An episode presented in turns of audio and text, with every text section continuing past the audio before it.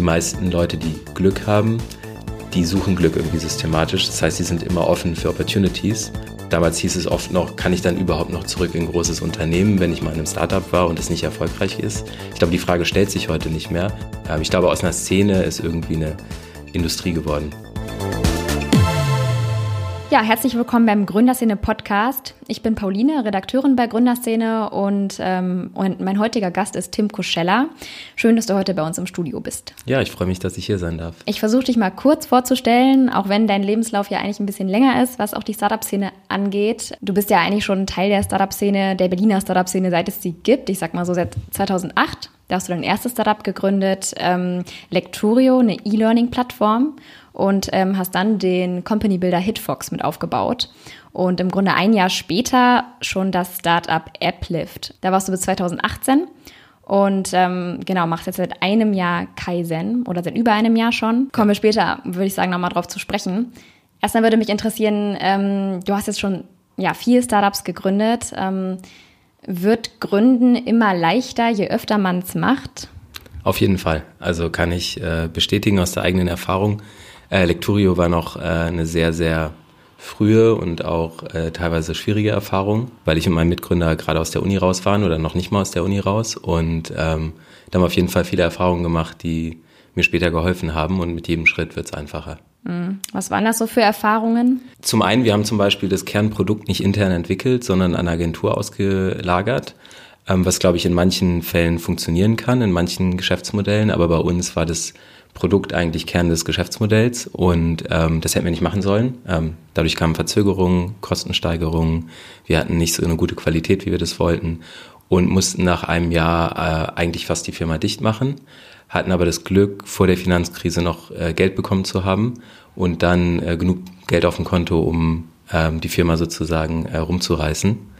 Ähm, ja, aber das war eine, auf jeden Fall eine schwierige Starterfahrung. Mhm. Und äh, was mich auch mal interessieren würde, ist jetzt hat zwölf Jahre her, dass du das erste Mal gegründet hast. Man hört ja immer, dass Gründen auch so ein bürokratisches Hindernis darstellt. Hat sich da schon was getan? Äh, du kannst es ja aus eigener Erfahrung vielleicht beurteilen. Ähm, ich finde es eigentlich okay. Also äh, ich habe viel gehört von anderen Ländern, wo es deutlich einfacher ist als in Deutschland. Aber im Endeffekt, äh, bei Kaizen jetzt beispielsweise, hatte ich nicht das Gefühl, dass mir viele ähm, Steine in den Weg gelegt wurden von der Bürokratie. Es gibt manchmal so ein paar Themen wie beispielsweise, ich kann ein Beispiel nennen, die Bank, die wir haben, äh, die wollte uns, ich glaube, das hat vier Wochen oder so gedauert, äh, bis das Bankkonto eröffnet ist. Und dann kann man im Prinzip effektiv wenig machen. Es gibt aber mittlerweile auch äh, viele Online-Banken, äh, auch aus ja. der Startup-Szene beispielsweise. Wir nutzen ähm, Penta. Ähm, da hat das irgendwie drei Stunden gedauert. Das heißt, dieser Prozess ist auf jeden Fall deutlich einfacher geworden, glaube ich. Ähm, ich glaube, 2015 war das. Da hat mal ein Kollege von uns äh, euch bei Applift besucht im mhm. Büro und ähm, ich habe den Text mir jetzt nochmal durchgelesen. Ähm, da wart ihr sehr stolz auf die Startup-Atmosphäre, die es da gab. Ähm, ihr hattet einen Kicker und es lagen Nerfguns rum und du hast, glaube ich, auch gesagt, ihr macht freitags immer ein Nerfgun-Battle. Mhm. Ähm, wie ist das jetzt bei Kaizen? Sieht das immer noch so aus?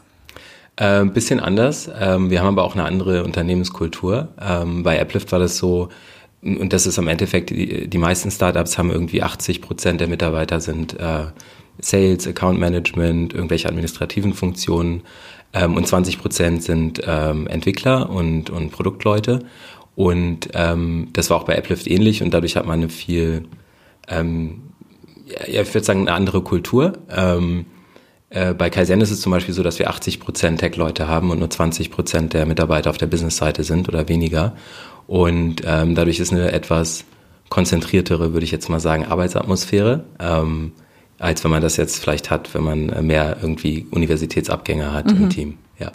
Heißt, bei euch ist es immer sehr still oder wie kann man sich das heute vorstellen? Wir sind Untermiet, also wir haben zwei Büros. Wir haben ein Büro in Indien, in Bangalore, wo einer meiner Mitgründer sitzt ähm, und das Team leitet. Das sind reines, ist ein reines Tech-Team und in Berlin haben wir so Hälfte, Hälfte Tech-Team und Business-Team. Und äh, wir sind allerdings Untermieter bei Ionic Group. Ähm, dadurch ist es vielleicht nicht ganz so leise, aber ich würde schon sagen, ja, innerhalb unseres Teams ist es schon ziemlich leise. Ja. Mhm. Und ähm, ja, es gab ja schon mal eine Zeit, da war das, glaube ich, auch für die, für die Mitarbeiter sehr ansprechend, wenn es viele Startup-mäßige Sachen in der Firma gab, sei es ein Bällebad oder ein Kicker oder auch Nerfguns. Was ist vielleicht heute so das, womit man Mitarbeiter gut für sich gewinnen kann?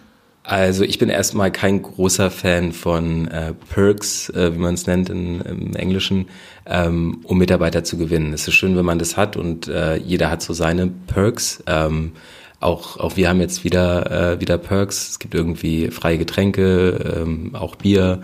Ähm, es gibt äh, unbegrenzte Homeoffice-Tage, es gibt flexible Arbeitszeiten. Aber das sollte nicht der Grund sein, ähm, weshalb man in ein Startup geht. Ähm, ich glaube, man muss sich halt irgendwie der Idee verschrieben fühlen und an die Vision glauben. Und das sollte von jedem Mitarbeiter kommen. Ähm, und ähm, alles andere ist dann irgendwie ähm, ja, schönes drumherum. Deswegen bin ich immer ein bisschen skeptisch, wenn Unternehmen etwas zu viel äh, mit diesen Perks äh, werben. Ja. Wird dann weniger gearbeitet dort? Das könnte man das auch vermuten? Das weiß ich nicht, aber ich glaube, dass es ähm, einen anderen Filter setzt für Leute, die sich bewerben. Ähm, also die Leute, die sich dann bewerben, weil sie eben gerade ähm, denken, es, es gibt irgendwie ein schönes Bällebad oder so, sind vielleicht im Schnitt dann doch andere Leute als die, die sich bewerben, weil sie sagen, ich glaube an die Idee. Ich glaube, die Überschrift des Artikels war damals ähm, Klappwachstum trotz lockerer Startup-Atmosphäre. War das damals eher nicht so gang und gäbe, dass es in Startups locker zuging? War es damals eher so angespannt und wir müssen alle wachsen und äh, jetzt äh, durcharbeiten 24-7? Ich glaube nicht, nee. Also ich glaube, das ist auch sehr branchenabhängig. Ähm, es gibt Startups, die in ähm, ja, die so eine Kultur haben. Ich glaube, ähm, im E-Commerce-Bereich war das lange Zeit so, wo ein sehr harter Wettbewerb herrscht und es sehr, sehr rau zugeht. Ähm, es gibt aber auch viele Startups und gerade ähm, Unternehmen, die Software entwickeln beispielsweise, ähm, haben eine ganz andere Kultur. Also ich glaube nicht, dass sich das ähm, irgendwie groß geändert hat. Ähm, was sich definitiv ändert, ist mit einer bestimmten Größe kommen andere Herausforderungen und man kann die Kultur vielleicht oberflächlich erhalten, aber im Kern schafft man es nicht mehr bei einer Größe von 200 Leuten, dieselbe Kultur zu haben wie 50. Allein schon, weil sich die Leute nicht mehr alle kennen. Meistens ist die Fluktuation größer. Ähm, dadurch kennen sich noch weniger Leute. Ähm, deswegen haben wir bei Kaizen zum Beispiel das Ziel, ähm, gar nicht so viel von der Mitarbeiterzahl zu wachsen, mhm. ähm, sondern ähm, ich wäre sehr glücklich, wenn wir mit einer ähnlich großen Mitarbeiterzahl wie heute einfach 20 mal so viel Umsatz machen. Wie viele Leute seid ihr jetzt? Ähm, wir sind 27, mhm. ähm, sind auch äh, nur drei mehr als ganz am Anfang. Ähm, und ich schätze, dass wir in zwei Jahren vielleicht mal um die 50 sind, mhm. aber nie viel mehr als das. Das wäre mein Wunsch. Ja. Wenn du jetzt ähm, zurückblickst, hast du aus den vier Startups, die du ja schon mit, mit aufgebaut hast, ähm, irgendwas mit hervorgenommen. Wie arbeiten Teams am besten? Ist das wirklich so dieser Acht-Stunden-Tag? Ist das total flexibles Arbeiten? Ist das Homeoffice? Gibt es da irgendwas, wo du sagst, so funktioniert es sehr gut? Ich glaube, das muss jeder für sich äh, äh, verstehen. Ich selber bin jemand, ich arbeite gerne im Büro, weil ich A, gerne ansprechbar bin, ähm, auch gerne andere anspreche, wenn ich was von ihnen brauche ähm, und ich im Büro am besten arbeiten kann. Deswegen habe ich eine sehr hohe Präsenzzeit, würde ich jetzt mal sagen. Das bedeutet aber nicht, dass Leute, die nicht äh, so viel im Büro sitzen, eben nicht so viel arbeiten. Und ich glaube, es gibt ganz viele Leute, die viel besser mal einen Tag oder zwei zu Hause sind. Und aus dem Grund haben wir das auch relativ äh, flexibel bei uns gehandhabt. Wie ist da so eure Präsenzzeit? Gibt es da eine bestimmte Stundenzahl, die man da sein muss? Oder? Die meisten Leute kommen bis zehn und ähm, gehen ab sechs, sage ich mal. Also im Endeffekt wenn jemand ins Büro kommt, und es gibt eben auch Homeoffice-Tage, wo man dann vielleicht nicht im Büro ist, ist das ungefähr so die Arbeitszeit. Ähm, aber es gibt auch Leute, die früher kommen und dann auch früher gehen oder die später, noch später kommen als zehn, äh, manchmal auch später als elf und äh, vielleicht abends dann bis äh, zehn Uhr sitzen. Es gibt auch Leute, die gehen früh nach Hause und sitzen zu Hause noch. Also da gibt es eigentlich keinen Standard. Vielleicht mal wieder so ein bisschen zurück zur Startup-Szene von früher, ähm, in Anführungszeichen, ist ja auch nicht so ewig lang her. Mhm. Ähm, Kannst du da vielleicht ähm, mal so einen Vergleich ziehen, die Szene früher versus die Szene heute? Ich habe zum Beispiel schon mal von ein paar Gründern gehört, die sich auch damals schon in der Szene bewegt haben. Damals ging es familiärer zu. Mhm. Kannst du das bestätigen? Ich habe die Startup-Szene in äh, Leipzig damals kennengelernt. Da kann ich das definitiv bestätigen, weil es gab außer uns vielleicht irgendwie noch eine Handvoll relevanter Startups in der Stadt. Und da kannte man wirklich jeden. Ähm, als ich dann nach Berlin gekommen bin, war es schon alles ein bisschen größer, aber in 2011 war es auch noch so, dass ich zumindest das Gefühl hatte, jeden mal vom Namen gekannt zu haben oder den Namen mal gehört zu haben. Vielleicht auch, weil ich mehr auf Startups-Events selber unterwegs war, was ich heute sehr selten bin. Ich kann definitiv bestätigen, dass ich total den Überblick verloren habe, was, wo, wie passiert, wen es alles gibt, welche Firmen neu kommen. Ich lese manchmal von riesigen Finanzierungsrunden bei Firmen, äh, die ich gar nicht auf dem Schirm hatte. Ähm, also das kann ich definitiv bestätigen. Ähm, ich glaube, aus einer Szene ist irgendwie eine Industrie geworden. Vielleicht solltet ihr euch als äh, Gründerindustrie umbenennen. Ja. Ähm, würdest du das als positiv sehen oder nicht positiv? Doch, ich glaube, es ist äh, alles, was erfolgreich ist, äh, wächst halt, äh, zieht mehr Leute an und genau das ist, glaube ich, passiert. Es gibt mittlerweile so viele, also äh, von der äh, Karrierewahl war es, glaube ich, früher so, wer ein Startup gegangen ist oder selber ein Startup gegründet hat, hat nicht irgendwie eine Karriereentscheidung getroffen, sondern wollte irgendwas verwirklichen und hat dafür sehr, sehr viele ähm, sehr viel in Kauf genommen. Also sehr viele weniger Geld, äh, andere Lebensumstände, Risiken. Ähm, damals hieß es oft noch, kann ich dann überhaupt noch zurück in ein großes Unternehmen, wenn ich mal in einem Startup war und es nicht erfolgreich ist? Ich glaube, die Frage stellt sich heute nicht mehr. Es ist wahrscheinlich eher so, dass Unternehmen die Startup-Gründer wollen, oder? Genau, zum Beispiel. Also ich glaube, äh, in der, in der breiten Wirkung, fast jedes Industrieunternehmen hat irgendein Lab oder irgendein Innovation Hub oder irgendwas. Ja in Berlin äh, sprießen die, glaube ich, so aus dem Boden. Die Politik interessiert sich auf einmal super für Digitalisierung, was, glaube ich, gut ist. Und es gibt ganz viele Leute, die einfach ähm, Startup-Karriere machen, also die selber vielleicht nie was gründen werden, aber in wichtigen Positionen in größeren Startups sind und so wie man früher halt in einem großen Familienunternehmen oder so auch Karriere gemacht hat. Mhm. Ja. Wo du gerade sagst, größeres Startup, wir haben immer so ein bisschen diese Begriffsproblematik. Wie nennt man mhm. größere Startups? Grown-ups oder ähm, wie würdest du ein Startup nennen, was kein Startup mehr ist eigentlich? Ähm, vielleicht nach der Branche, Tech-Unternehmen, äh, wenn es wirklich Tech ist. Hm. Ähm, wobei da gibt es ja auch viele Unternehmen, die das kreativ auslegen. WeWork zum Beispiel haben sich immer als Tech-Unternehmen bezeichnet, wo das für mich ein Immobilienkonzern äh, ist ja. im Wesentlichen. Aber definitiv, wir haben ja mittlerweile, ich glaube, drei, nee, mindestens fünf Berliner Startups, die oder deutsche Startups, die im MDAX äh, notiert mhm. sind. Ähm, und da muss man sich schon die Frage stellen, inwiefern trifft das Wort dann noch zu. Bei der Recherche für diesen Podcast ist mir nochmal aufgefallen, ähm, wie stark die ganze Berliner Szene irgendwie auch miteinander verwoben ist. Also ähm, ihr zum Beispiel habt ja auch, also als Hitfox habt ihr auch noch Finlieb mit aufgebaut und äh, die Heartbeat Labs, ähm, was viele vielleicht auch gar nicht so auf dem Schirm haben, dass alles irgendwie so einen fast gleichen Ursprung hat. Da habe ich mich mal gefragt, wenn man jetzt so einen Stammbaum aufmalen würde von der ganzen Startup-Szene, was denkst du, wie viele DIN A4-Blätter bräuchte man? Ah, je nachdem, wie groß man zeichnet, wahrscheinlich. Ähm, definitiv kann man da irgendwelche Epizentren äh, identifizieren, von denen sehr viel ausgegangen ist. Ähm, auch äh, auch ähm, am Ende Hitfox hat irgendwie eine Vorgeschichte gehabt. Also wir haben alle irgendwo vorher was gemacht. Ich habe Lecturio gegründet, Jan hatte viel bei Team Europe gemacht und sich andere Unternehmen vorher gegründet. Ähm, von daher, ja, wahrscheinlich braucht man einen ziemlich großen, äh, große Wand, äh, großes Whiteboard. Was vielleicht auch gar nicht jeder weiß, Hitfox ist ja auch gar nicht als Company Builder gestartet. Nee, ähm, wir sind ähm, tatsächlich, wir sind als, ähm, äh, wir wollten Deals für Gamer machen und das Geschäftsmodell hat aber nicht besonders gut funktioniert. Und äh, wir haben dann gepivotet ähm, und äh, einen Company Builder draus gemacht. Anfangs mit einem sehr starken Fokus noch auf Games, aber eben mittlerweile FinDeep, Heartbeat Labs und andere Themen. Und ich glaube, das zeigt auch, ähm, wie wichtig es halt ist, ähm, flexibel zu bleiben ähm, und äh, sich nicht auf etwas zu versteifen, was vielleicht ähm, ja, sich als nicht äh, der, richtige, der richtige Weg herausstellt. Wieso hat sich jetzt eigentlich Hitfox umbenannt in Ionic, wenn ich es jetzt richtig ausspreche? Ja, ist richtig. Ähm, genau, Hitfox ist seit, ich glaube, März letzten mhm. Jahres ähm, Ionic Group. Ja.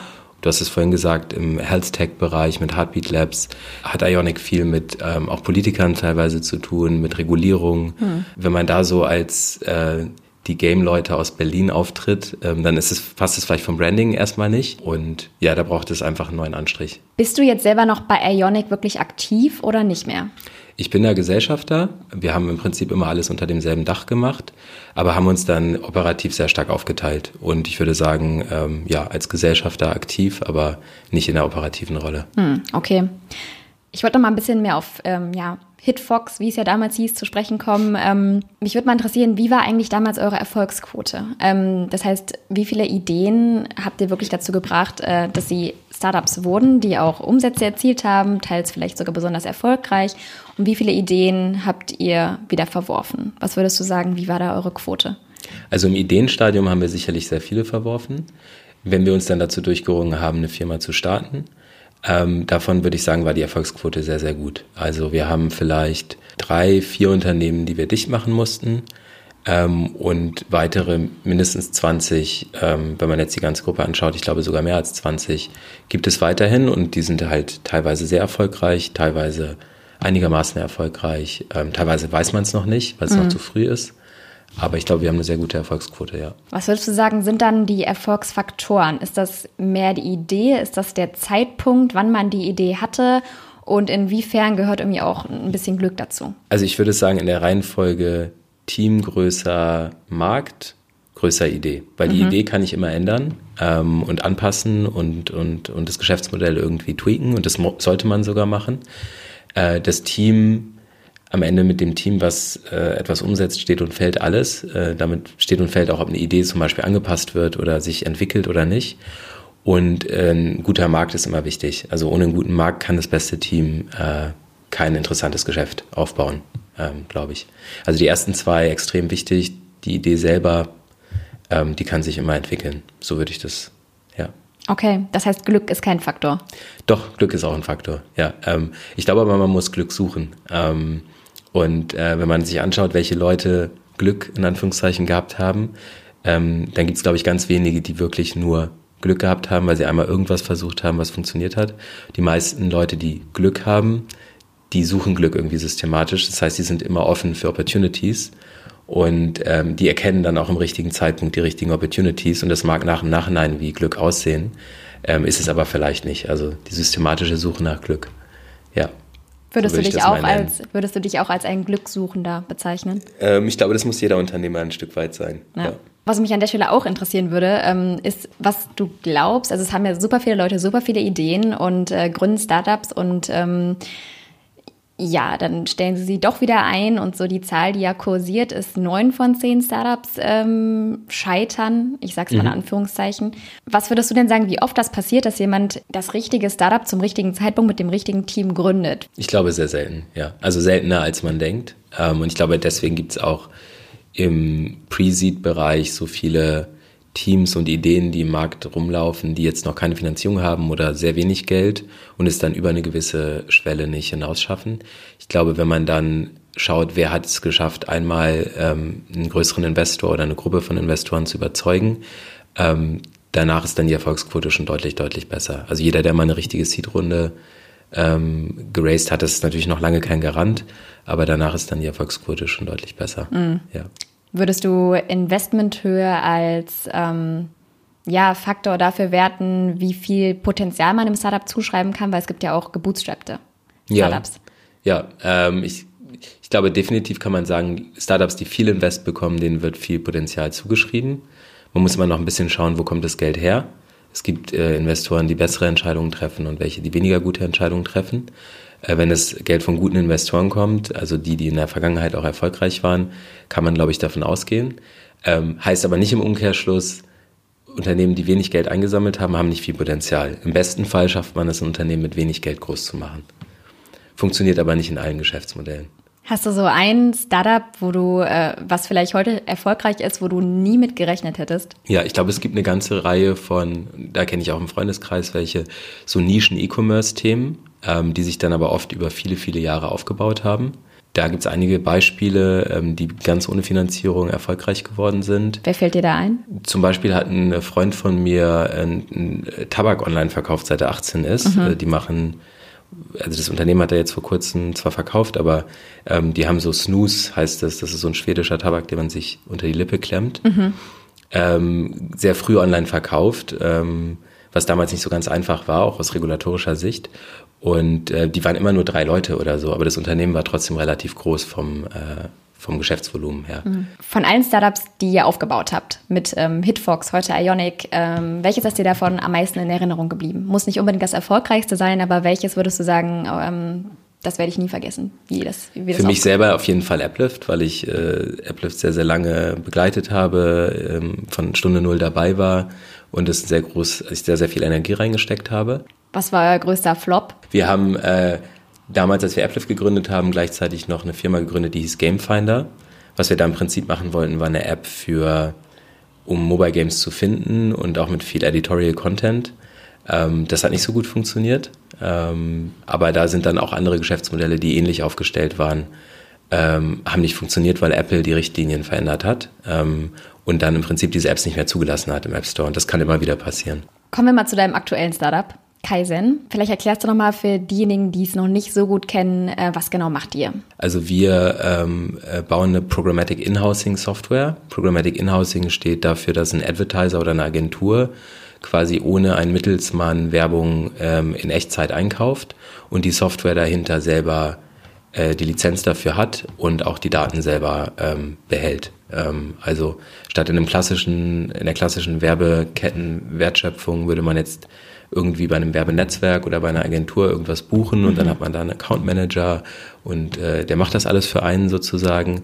Ähm, in dem Fall von Programmatic Inhousing würde man halt selber die Software einkaufen und auch das Team, das die Software bedient und die Optimierung, wie die läuft, teilweise selber programmieren. Jetzt habt ihr ja kürzlich äh, eine Finanzierungsrunde abgeschlossen, ähm, unter anderem mit InReach ähm, aus London. Ähm, wie kam es dazu, dass die in euch investiert haben? Ähm, die sind tatsächlich auf uns zugekommen. Ähm, InReach ist ein VC, der sehr proaktiv auf Startups zugeht und sich quasi äh, seine Targets aussucht. Mhm. Und ähm, Roberto, der Gründer von InReach, der war lange Partner bei Bolderton Capital, was einer der größten europäischen VCs ist, ähm, hatte mich angeschrieben und wir hatten ein sehr gutes Telefonat. Und dann ging es auch ziemlich schnell. Ähm, und dann haben wir noch einen zweiten äh, VC an Bord genommen, ähm, der über das Netzwerk kam.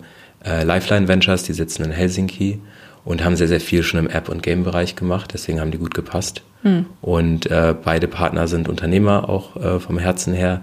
Und äh, ja, ich muss sagen, ich bin sehr, sehr glücklich und äh, freue mich auf die Zusammenarbeit. Ähm, ich fand es ganz interessant, weil ihr hattet ja vorher nur Business Angels an Bord und ähm, du hast auch mal zu einem Kollegen von mir gesagt, ähm, wir haben bewusst keine VCs angesprochen, weil wir glauben, dass da sehr tief, dass das sehr tiefe Expertise braucht, um einschätzen zu können, was wir machen. Da muss man Insider sein und das sind eher bestimmte Business Angels. Mhm. Ähm, jetzt habt ihr eben doch VCs mit drin. Ja. Wieso? Ja, ähm, weil die es verstanden haben. Auf den Punkt gebracht. Also ähm, ich glaube, wenn ich durch den Markt gelaufen wäre und hätte versucht, äh, alle möglichen VCs zu überzeugen, ähm, das hätte viel Energie gekostet und ich glaube, dass viele es einfach nicht auf dem Schirm hätten, äh, wie wirklich unser Geschäftsmodell funktioniert. Dafür ist es einfach zu speziell. Äh, der Fakt, dass uns InReach Ventures selber angesprochen hat, zeigt ja schon, dass sie irgendwo eine Investmentthese dahinter hatten oder irgendwie einen Riecher. Und ähm, in dem Fall war es, würde ich tatsächlich noch auch mal bei meiner Aussage von damals bleiben, dass sie jetzt investiert haben, dass dazu gekommen ist, liegt eher daran, dass sie uns angesprochen haben, als äh, als dass wir jetzt äh, da sehr proaktiv auf der Suche waren. Mhm. Ja.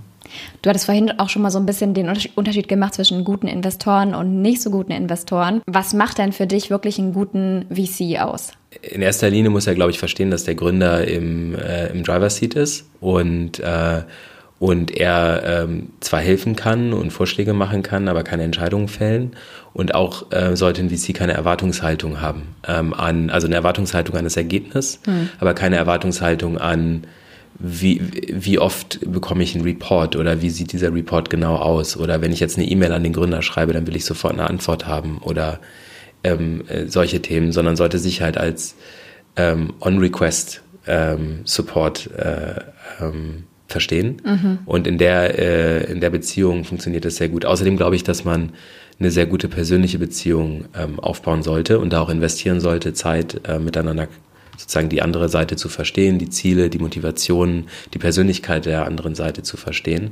Weil am Ende ist es halt am meistens äh, meistens äh, zwischenmenschliche ähm, Themen, die am Ende entscheiden, ob man halt gut miteinander auskommt und effektiv äh, ähm, und, und, gut zusammenarbeitet oder nicht. Ähm, und das muss man auf jeden Fall aufbauen. Das ist wie eine Beziehung, ähm, in die man irgendwie investieren muss. Jetzt habt ihr ja auch Kapital aus äh, Großbritannien bekommen. Ich habe schon öfter gehört, dass ähm, teilweise das kritisch gesehen wird, dass viele deutsche Startups sich Geld im Ausland holen. Für uns war das jetzt überhaupt gar kein Thema. Also es kann höchstens auf, dem, auf der Seite des Fonds ein bisschen komplizierter sein aus deren äh, Sicht.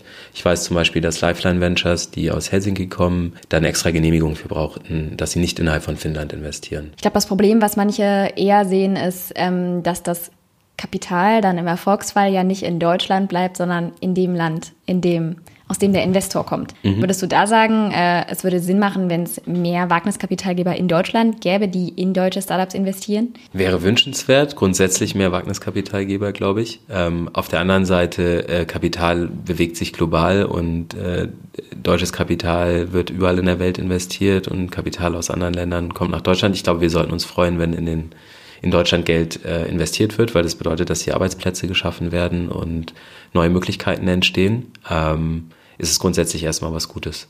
Ja. Findest du, es wird genug investiert? Ich habe das Gefühl, ja. Also wenn ich mir jetzt angucke, wie viele Finanzierungsrunden, wie groß die sind, würde ich sagen, ja, mittlerweile wird definitiv genug investiert. In welche Branche sollte vielleicht noch mehr investiert werden? Äh, ich persönlich glaube viel an Health-Tech, mhm. ähm, einfach weil es da ein paar Gesetzesänderungen aktuell ja auch gibt, mhm. wie man aus der Presse ähm, weiß. Und ähm, Health ist ein Riesenmarkt. Ich glaube, 10 Prozent, über 10 Prozent des Bruttoinlandsprodukts. Und da passiert noch sehr wenig mit, äh, mit wirklich starken technischen Innovationen, zumindest auf der Software-Seite. Ja. Auf der Hardware-Seite vielleicht ein bisschen mehr. Ich glaube, ein Feld, was vielleicht noch nicht so erschlossen ist, die ganze Bau- und Immobilienbranche. Ähm, die ist auch riesig. Und wenn ich mir mal so anschaue, wie viele Probleme auf Baustellen auftreten und wie viele Leute Probleme haben mit Handwerkern und äh, mit Sanierungen von ihren Wohnungen und solchen Geschichten, kann man da, glaube ich, auch viel machen, was, äh, was Verbesserungen bewirkt. So Thema E-Health ähm, finde ich auf jeden Fall auch, ähm, dass, dass man noch nicht so das Gefühl hat, E-Health ähm, und Telemedizin ist so wirklich schon angekommen. Also irgendwie finde ich, fehlt da noch so der Durchbruch. Aber meinst du, das wird jetzt kommen in diesem Jahr? Ich glaube, Telemedizin ist nur ein äh, Anwendungsbereich von äh, Health Tech ähm, im weitesten Sinne. Ähm, es gibt so viele Anwendungsbereiche und ähm, ja, im Detail kenne ich mich auch nicht genug aus, um das ähm, voraussagen zu können. Ja, passt ganz gut, weil ich wollte auch noch ein bisschen auf dich selber zu sprechen kommen. Ähm, auf deinem LinkedIn-Profil hast du ja ähm, geschrieben, passionate about mobile programmatic advertising for the app industry. Woher kam das? Dein Interesse daran? Als wir damals 2012 Applift gegründet haben, waren wir eigentlich einer der ersten Unternehmen hier in Berlin, die voll auf Mobile gesetzt haben in ihrem Geschäftsmodell. Ähm, und die, die Hypothese dahinter war, Mobile, das, das Smartphone wird der zentrale ähm, Knotenpunkt für ganz viele von Kon der Konsumerinteraktionen, ähm, ob das Shopping ist, ob das andere Anwendungen sind. Und ich glaube, wenn man jetzt äh, aus der Sicht von heute, acht Jahre später draufschaut, dann sagt man ja klar, es war ja auch irgendwie immer klar, aber das war überhaupt nicht so klar, weil früher ähm, haben viel mehr Leute irgendwie ihren Laptop ständig mit sich rumgeschleppt, haben viel mehr Dinge immer nur am Desktop oder am Laptop-Rechner gemacht, weil man einfach darauf noch daran gewöhnt war, irgendwie eine Tastatur zu benutzen und man dachte, man braucht irgendwie einen großen Bildschirm, weil es sonst nicht übersichtlich ist. Und natürlich haben sich die Produktexperiences auch verbessert im Mobile-Bereich. Und heute ist es ganz normal, dass ganz viele Leute, ich kenne Leute, die sagen, sie nehmen ihren Rechner gar nicht mehr jeden Tag in die Hand. Ähm, die arbeiten den ganzen Tag irgendwie vom Handy aus. Und das nicht, weil sie telefonieren, sondern weil sie über alle möglichen Apps ja. äh, Dinge steuern. Und das ist schon äh, faszinierend. Ähm, ich glaube auch, wenn wir uns anschauen, ich glaube, es gibt jetzt 3,5 Milliarden Menschen auf der Welt, die ein Smartphone haben. Das ist etwa die Hälfte der Weltbevölkerung. Ähm, in, was, was man damit für eine Reichweite hat und wie ähm, flach die Welt dadurch in gewisser Weise wird, ähm, das ist schon ähm, einmalig, glaube ich, äh, wird auch im Rückblick einmalig in der Menschheitsgeschichte, glaube ich, sein, die Entwicklung, die sozusagen Mobile mit sich gebracht hat. Von daher bin ich da weiterhin jemand, der daran glaubt, dass da noch viel passieren wird und äh, freue mich was das, glaubst was du, was so passieren wird? Ähm, werden, wird es Apps auch noch in zehn Jahren so geben in der Form? Ich glaube, es wird auf jeden Fall Apps geben. Ob wir alle Anwendungen, die wir heute haben, über Apps nutzen oder dann andere. Also eine App ist ja im Prinzip eine Webseite, ist auch eine App im weitesten Sinne, nur dass sie im Browser läuft und die App auf dem, auf dem Handy halt direkt auf dem Betriebssystem des Handys läuft. Ähm, aber ja, ähm, ich denke schon daran. Ja, ich glaube schon daran. Und Smartphones? Ähm, auch. Ich glaube, das geht so schnell nicht weg. Es wird andere Zugangspunkte für bestimmte Anwendungen geben, über Sprachsteuerung und so weiter. Aber ähm, ich glaube, dass das Smartphone für viele, viele, wahrscheinlich auch Jahrzehnte noch mhm. ähm, wichtig bleiben, bleiben wird. Was denkst du, wie viele Stunden am Tag du am Smartphone bist? Äh, ich sehe das ja immer. Ähm, ich kann es dir gerade live sagen. Augenblick. Bei iOS ist das mittlerweile mit drin. Also ich kann dir sagen, heute sind schon vier Stunden und 34 Minuten. Ich habe das Gefühl, es ist ein bisschen zu viel. Ich glaube, jedes Mal, wenn ich das Handy öffne, zählt er mal mindestens fünf Minuten. So. Also hier steht jetzt eine Stunde 30 mit sozialen Netzwerken. Ich muss als Disclaimer dazu sagen, das ist wahrscheinlich LinkedIn und nicht Facebook, weil ich Facebook sehr wenig nutze und habe hab kein Instagram. eineinhalb Stunden Produktivität und 40 Minuten andere. Was heißt denn Produktivität? Das sind alle möglichen Apps, äh, Reader-Apps, äh, mhm. die ich nutze, ähm, E-Mail fällt da drunter, äh, mein Kalender und so Sachen. Okay. Was ja. ist deine Lieblings-App?